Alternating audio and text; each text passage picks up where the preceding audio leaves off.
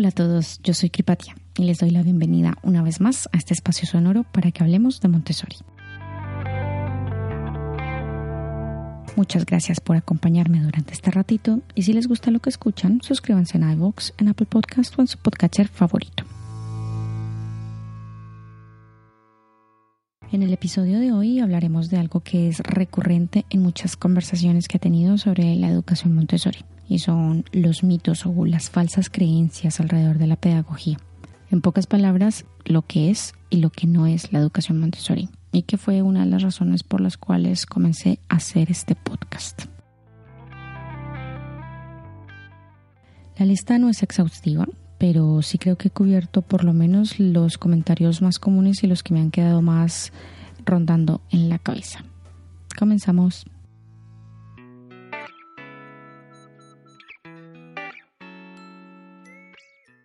Cuando comencé a investigar sobre las diferentes opciones educativas que tenía para mi hijo, descubrí la pedagogía Montessori y me quedé enganchada.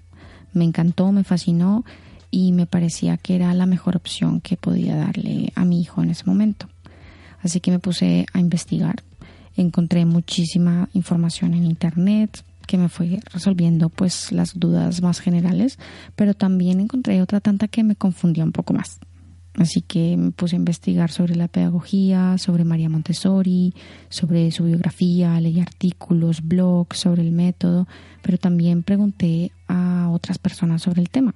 Y ahí fue cuando me encontré con un montón de malos entendidos, dijéramos.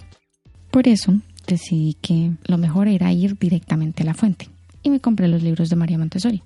Y allí todo comenzó como a tener sentido, ¿no? Todos esos malos entendidos o confusiones son las que he recopilado hoy en una pequeña lista con las frases más típicas y que más recuerdo de las personas con las que hablé o con las que después tuve alguna conversación cada vez que salía el tema de que mi hijo iba a una escuela Montessori. Algunas son un poco descabelladas, otras no lo son tanto, pero lo que sí tienen todas en común es que evidencian que todavía nos falta muchísimo camino por recorrer para que la pedagogía o la filosofía Montessori se conozca realmente como es. Así que sin más dilación, vamos con la primera. Ah, eso de Montessori es lo de las escuelas libres que los niños van a jugar todo el día y no les enseña nada, ¿no? Bueno, aquí hay dos puntos.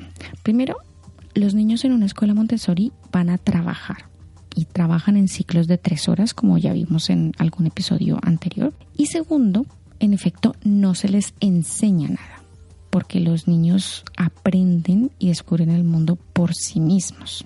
Es decir, que podríamos decir que la frase es medio cierta.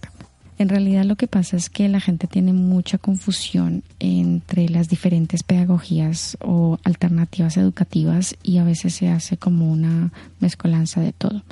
Pero la educación Montessori eh, tiene unas características muy definidas y por ejemplo en el tema de la enseñanza los guías no enseñan nada. Ellos presentan los materiales, hacen presentaciones y observan la evolución del niño para poder preparar las futuras presentaciones.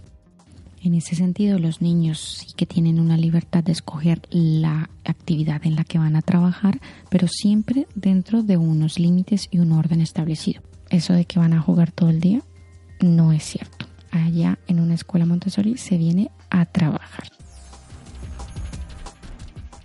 Y aquí viene la segunda.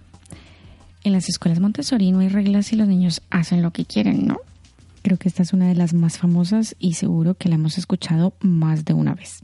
Como se dice comúnmente, en un aula Montessori los niños tienen libertad dentro de unos límites.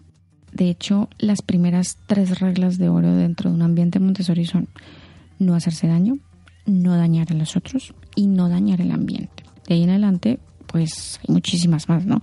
Por ejemplo, las normas de gracia y cortesía, cómo se cogen las sillas, el respeto por los materiales, el respeto al tiempo que emplea, por ejemplo, un guía en la presentación con otro niño, ayudar a otros cuando lo necesitan, etcétera, etcétera, etcétera.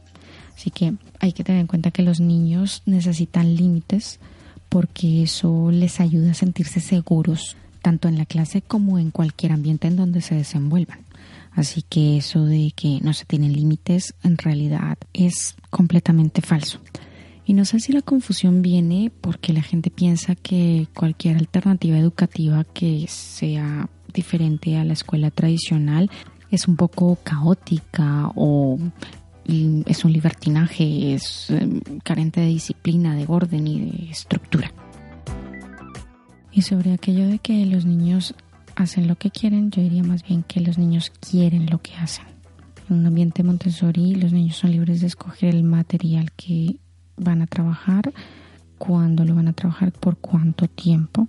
Así que mientras respeten los límites de la clase y el material ya haya sido presentado y lo utilicen adecuadamente, lo pueden escoger libremente y sobre todo van a disfrutar trabajando.